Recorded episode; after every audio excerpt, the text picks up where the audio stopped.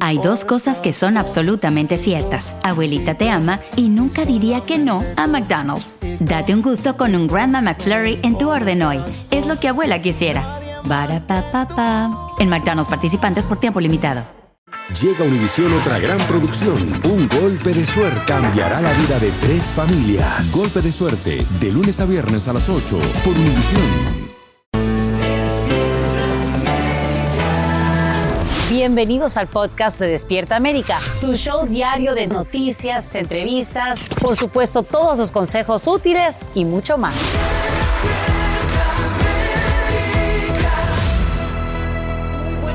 Es miércoles 15 de noviembre, hoy en Despierta América. Israel irrumpe en el hospital más grande de Gaza en busca de rehenes, armas y cientos de terroristas de Hamas que estarían ocultos en túneles debajo del centro humanitario. Aquí sabrás cómo reacciona la Casa Blanca. Jornada caótica con el Congreso. Codazos y roces entre legisladores casi terminan en pelea. En medio de la penosa situación, la Cámara Baja aprueba un plan para evitar el cierre del gobierno. Estamos en vivo desde Washington con lo último. Tragedia escolar. Un autobús repleto de estudiantes se prende en llamas tras un accidente múltiple en el que varias personas pierden la vida. Esta mañana entérate qué revela la investigación. No será demolida la autopista interestatal 10 de Los Ángeles tras el incendio premeditado. Así lo anuncia ahora el gobernador de California. Te diremos cuántas semanas se tardarían en repararla. Y arrancamos con esto. Quiero que sepan que en horas de la noche fuerzas israelíes ejecutan un nuevo asalto contra Hamas. La llamada operación dirigida busca posibles armas, rehenes y cientos de terroristas ocultos en túneles de múltiples capas y extensos, los cuales habrían sido creados debajo del hospital más grande de Gaza. Israel y Estados Unidos afirman que los combatientes de Hamas operan desde instalaciones designadas con fines humanitarios y aún así la esperanza se centra en el avance de las negociaciones para liberar a más de 200 rehenes. Y esto en parte es lo que impulsa a 200 mil personas a inundar la explanada nacional en Washington, D.C., en una manifestación en apoyo a Israel, la cual se desarrolló bajo un intenso despliegue policial, por fortuna de manera pacífica. Y precisamente en la capital del país, el Congreso vive en las últimas horas una jornada caótica cuando algunos legisladores tienen roces verbales y físicos que por poco terminan en golpes. A pesar de la situación, quien sale victorioso es el nuevo líder de la Cámara Baja, Mike Johnson, quien recibe el respaldo a su plan que evitaría el cierre del gobierno. Edwin Pitti está en vivo desde Washington, D.C. con todos los detalles y las reacciones. Adelante, Edwin. Buen día. Buenos días para ti, Carla. Sin duda alguna es una victoria para el nuevo presidente de la Cámara Baja, Mike Johnson. Sin embargo, la logra sin el apoyo de varios republicanos y tuvo que trabajar con los demócratas, algo que a largo plazo podría costarle. Veamos el informe. Una votación de 336 a favor y 95 en contra. La Cámara Baja aprueba un plan para extender el financiamiento del gobierno hasta principios del 2024 y evitar así un cierre. El nuevo líder republicano, Mike Johnson, se vio obligado a trabajar con los demócratas luego de que los republicanos extrema derecha se rebelaran contra su plan. Se necesita mantener el gobierno abierto, así que sí va, va a tener el voto mío. Lo que yo no quiero ver es que el viernes mujeres que dependen de WEC o dependen de beneficios no tengan sus beneficios. Los republicanos que votaron en contra argumentan que no quieren una solución temporal. La medida que ahora está en el Senado no incluye grandes recortes que proponían republicanos, pero tampoco el dinero que pidió la Casa Blanca para Ucrania, Israel y la seguridad fronteriza.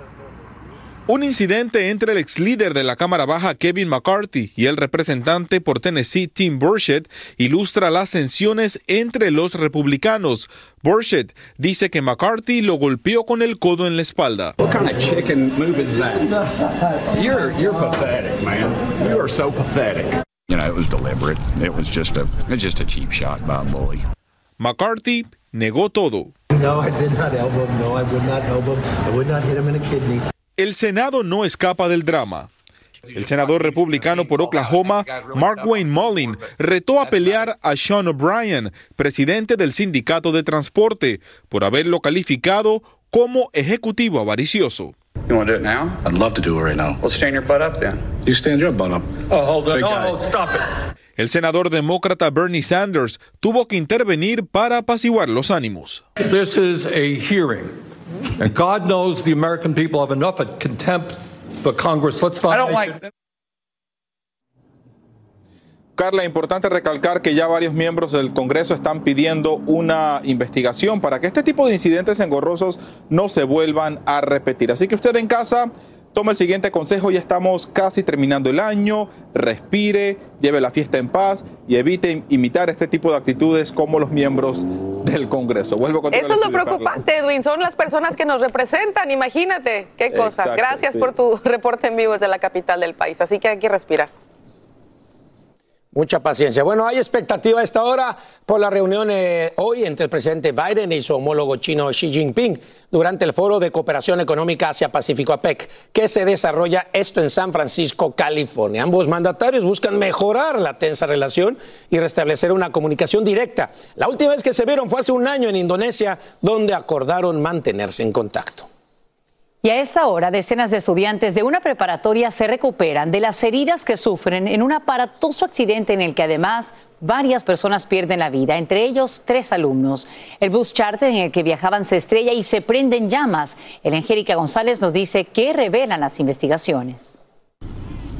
Autoridades investigan qué pudo provocar el accidente mortal que dejó seis personas fallecidas, entre ellos tres estudiantes de preparatoria, hecho que involucró varios vehículos en una carretera al este de Columbus, en Ohio. 18 personas, entre ellos 15 estudiantes, resultaron heridas.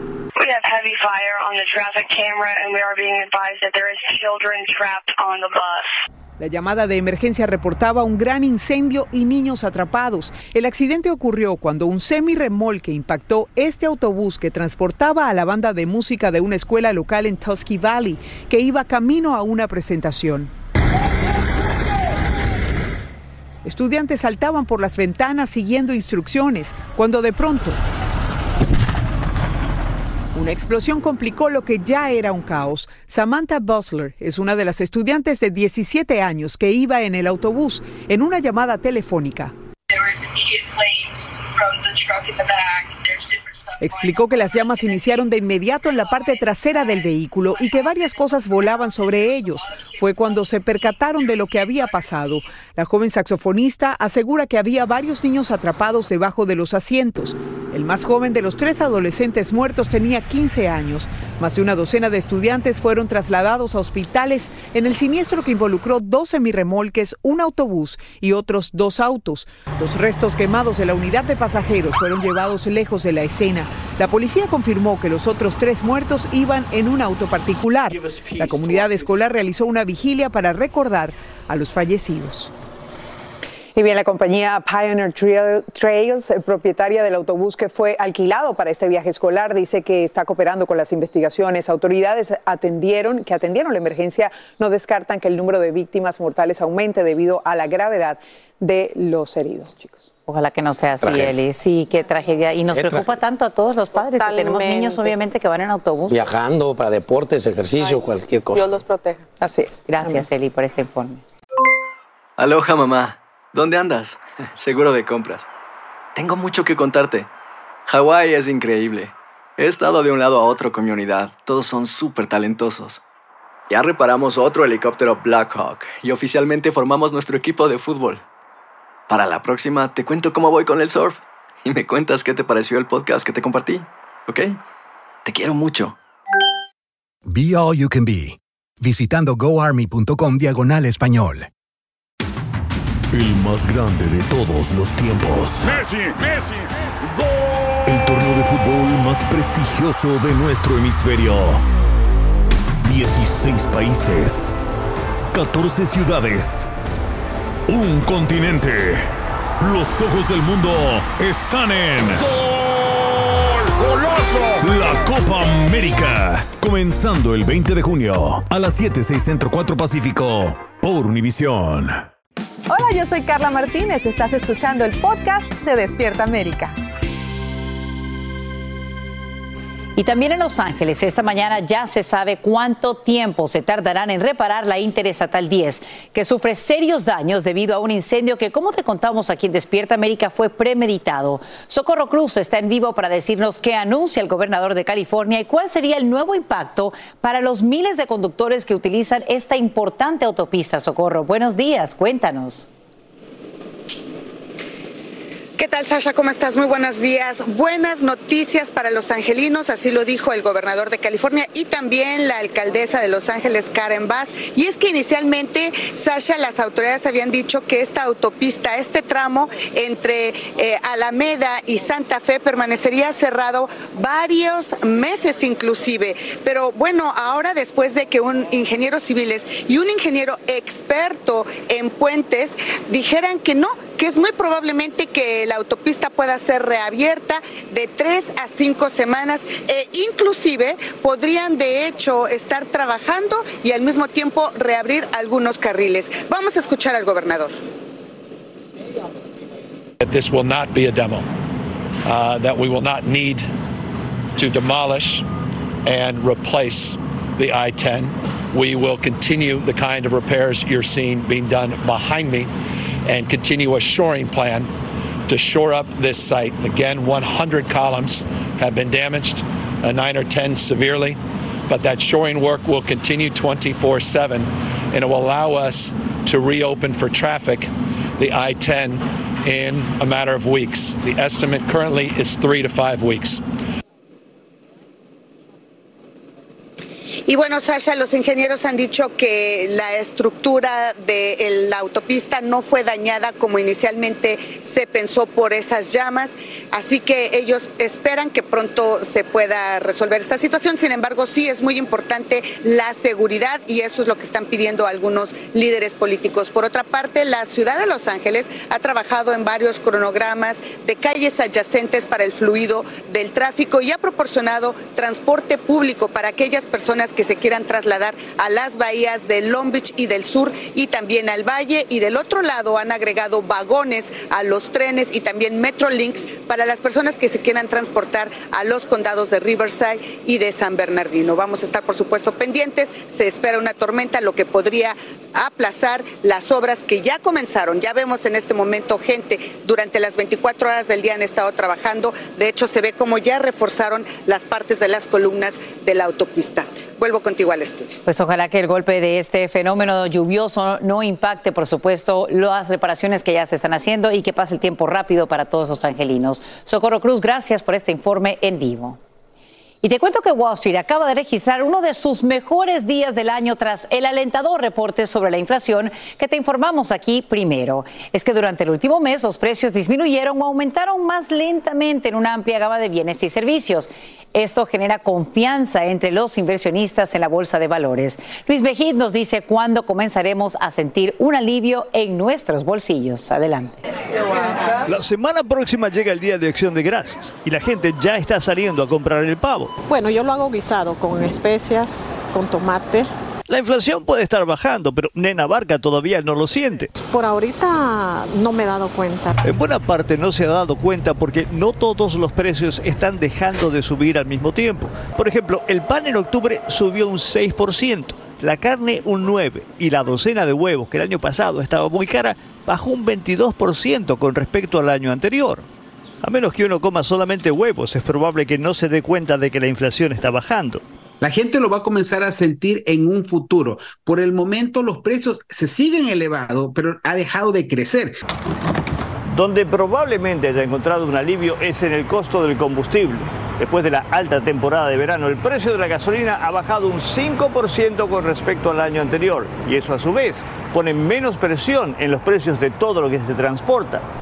Con su estrategia de subir intereses, el Banco Central ha ganado otra batalla contra la inflación. Pero la guerra no ha terminado. El objetivo es llevarlo a 2%. Todavía queda camino por recorrer y la temporada de Navidad no espera. ¿Cuántos eh, regalos piensan comprar? Para los niños pequeños, dos nada más. sí, pues nada más tenemos dos. Estas fiestas muchos consumidores tendrán todavía que ajustarse el cinturón gastando lo que puedan con inteligencia. Lo que hago siempre trato de buscar diferentes tiendas, porque si solo voy a una, normalmente no, no va a ser bueno para mí, entonces comparo precios. Porque aunque las últimas cifras indican que la economía va por buen camino, eso no es suficiente. Para comprar hay que tener dinero en el bolsillo. En San Francisco, Luis Mejid, Univisión. Y si podemos también ahorrar. Vamos ahora con noticias de tu país. México entero espera con ansias el regreso de sus clavadistas de fama internacional. Te hablo del grupo de deportistas que se lanza de la quebrada de Acapulco y que se han visto obligados a detener sus actos y prácticas tras el impacto del devastador huracán Otis. La falta de trabajo y turismo genera gran preocupación entre habitantes del balneario y arde en Bolivia. Incendios forestales azotan comunidades indígenas en el departamento de Beni en el centro norte. Ocho municipios se declaran en emergencia y desastre por las llamas, así como también por la falta de agua potable. Ante la escasez de ayuda, pobladores se organizan en brigadas comunales para combatir el fuego. Casi tres millones de hectáreas han sido calcinadas en lo que va del año. Y viva de milagro está una niña de 10 añitos que se traga un crucifijo en Perú. Las radiografías muestran la cruz alojada en el esófago de la pequeña y la cirugía a la que fue sometida para extraer con éxito el objeto. Gracias a Dios, la niña se encuentra en buen estado de salud. Cuidado con los pequeñitos, por supuesto, pero esto sí que es un milagro.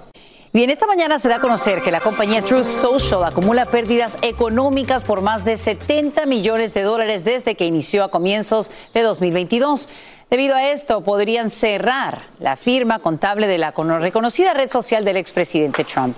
En marzo, la empresa eliminó varios puestos de trabajo y la actual situación financiera plantea dudas sobre su capacidad para seguir en el mercado digital.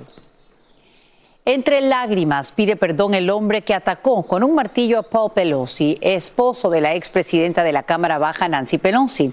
David DePape se declara inocente ante el juez sobre varios cargos en su contra relacionados al ataque en la mansión de Pelosi.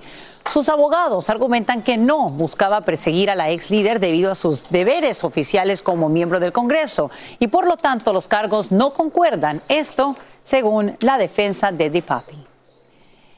Y tienes que ver esto por contar con la colección de lápices más grande del mundo, reconocen con un récord Guinness a un hombre de Iowa. Se trata de Aaron Bartholomew, quien durante años recolectó lápices de diferentes lugares, juntando un total de 69.255. Bartholomew descubrió que esa era una de sus pasiones y se mostró emocionado con el anuncio. En su colección tiene un lápiz de 100 años de antigüedad. Aaron superó el récord anterior con creces que era de 24 mil. Y todo esto comenzó durante un paseo a un mercado de pulgas con su abuelito. Y esta mañana hay preocupación en Ciudad de México ante el incremento de inmigrantes. Los extranjeros no son bien recibidos por los capitalinos quienes le exigen a las autoridades que los reubiquen. Nos vamos en vivo con Eduardo Meléndez para saber qué es lo que está pasando. Eduardo, muy buenos días.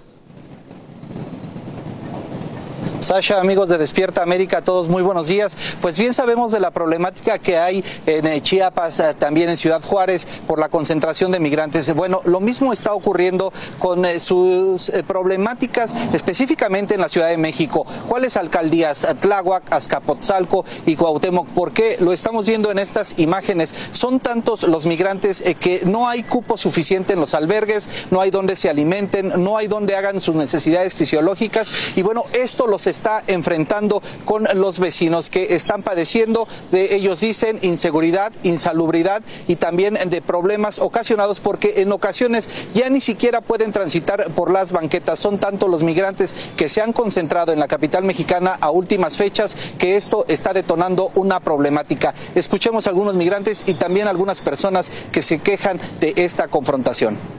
Somos los prestadores de servicios de las motonetas y la verdad ya tenemos un año que aquí no generamos porque pues andan por todos lados. Entonces lo que queremos que ya los reubiquen. Pedirle al gobierno de la Ciudad de México y de la alcaldía de Tláhuac que la verdad haga su trabajo, tanto por el bien de, los migrantes que la verdad no merecen estar en estas condiciones, como de los habitantes de esta unidad habitacional Villas de los Trabajadores, que tampoco merecemos esta situación.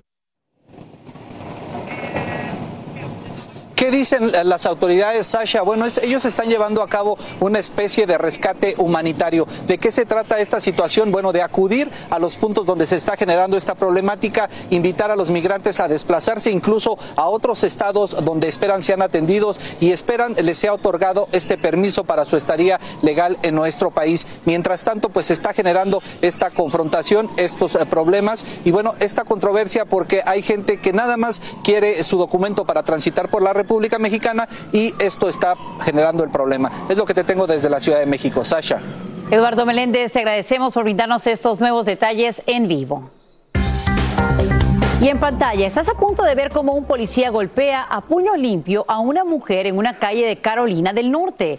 En las imágenes también se aprecia a otros agentes ayudando a neutralizar a la sospechosa, quien al parecer detienen por fumar marihuana en público. Reportes indican que ella le habría pegado en la cara a uno de los uniformados, pero para muchos esto no justifica los 17 golpes que recibe durante el arresto. Ya se realiza una investigación para determinar si hubo o no uso de fuerza excesiva. Trabajadores de Starbucks se preparan para una posible huelga mañana, justo en la fecha en que se promociona como el Día de la Taza Roja, en donde hay más fluencia de clientes y la compañía regala tazas a sus clientes. El sindicato anuncia que este paro sería el más grande jamás visto. Empleados exigen el incremento de mayor personal y mejores condiciones laborales. Ante el avance de la inteligencia artificial, YouTube actualiza una de sus políticas de seguridad y ahora le exige a los creadores que pongan... Hacer tequila, don Julio, es como escribir una carta de amor a México. Beber tequila, don Julio, es como declarar ese amor al mundo entero. Don Julio es el tequila de lujo original, hecho con la misma pasión que recorre las raíces de nuestro país porque si no es por amor, ¿para qué? Consume responsablemente. Don Julio Tequila, 40% alcohol por volumen, 2020. Importado por Diageo Americas, New York, New York. El más grande de todos los tiempos. Messi, Messi, gol. El torneo de fútbol más prestigioso de nuestro hemisferio. 16 países. 14 ciudades. Un continente. Los ojos del mundo están en... La Copa América. Comenzando el 20 de junio a las 7, 6 Centro 4 Pacífico por Univisión. Etiquetas cuando suban contenidos que incluyan esta tecnología. La nueva política busca evitar que los usuarios se confundan con material manipulado y engañoso. Y como si se tratara de un bañista más, un inmenso cocodrilo se desplaza en una playa del estado de Guerrero, en México. Un salvavidas guía los pasos del reptil de casi siete pies de largo que se aproxima hacia el mar mientras un niño sale del agua y pasa muy cerca. Ante el avistamiento, el gobierno municipal ordena levantar una malla ciclónica para proteger a visitantes. Hay que tener bastante miedo, ¿no? Para estar ahí en la arena tomar las imágenes y que el cocodrilo se zambulla de nuevo como si estuviera pues y fuera dueño de toda la playa.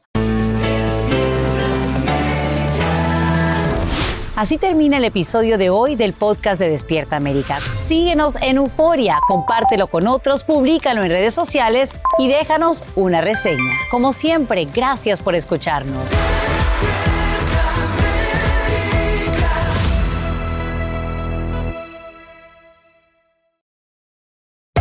Hacer tequila, don Julio, es como escribir una carta de amor a México. Beber tequila, don Julio, es como declarar ese amor al mundo entero. Don Julio es el tequila de lujo original, hecho con la misma pasión que recorre las raíces de nuestro país. Porque si no es por amor, ¿para qué? Consume responsablemente. Don Julio Tequila, 40% alcohol por volumen, 2020. Importado por Diageo Americas, New York, New York. El más grande de todos los tiempos. Messi, Messi, gol. El torneo de fútbol más prestigioso de nuestro hemisferio. 16 países. 14 ciudades. Un continente. Los ojos del mundo están en... ¡Gol! ¡Goloso! La Copa América. Comenzando el 20 de junio a las 7, 6 Centro 4 Pacífico por Univisión.